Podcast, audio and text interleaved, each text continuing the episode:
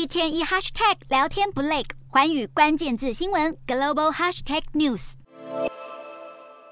华为二十五号举行秋季新品发表会，除了发表之前限量贩售的华为 Mate 六零系列等新品，最值得注意的是华为公布全新 Ultimate Design 非凡大师高阶设计品牌。更请到天王巨星刘德华担任品牌大使。华为成立超高端设计品牌，抢攻顶尖族群。这一次更包括一款以 18K 金打造的高阶智慧手表，是华为史上最贵，定价人民币两万一千九百九十九元，台湾售价八万多元，比起苹果新款的 Apple Watch Ultra Two 贵上了三倍之多。许多人好奇，华为这款黄金表究竟想卖给谁？有专家则指出，近期华为突破美国科技封锁后，在中国带动了一股爱国主义风潮。而对于有钱人来说，一只两万多人民币的手表并不算太贵，却可以在彰显身份的同时展现爱国情怀。另外，同样属于非凡大师的 Mate 60 RS 也掀起高度关注。Mate 60 RS 才开放预购，短短三天。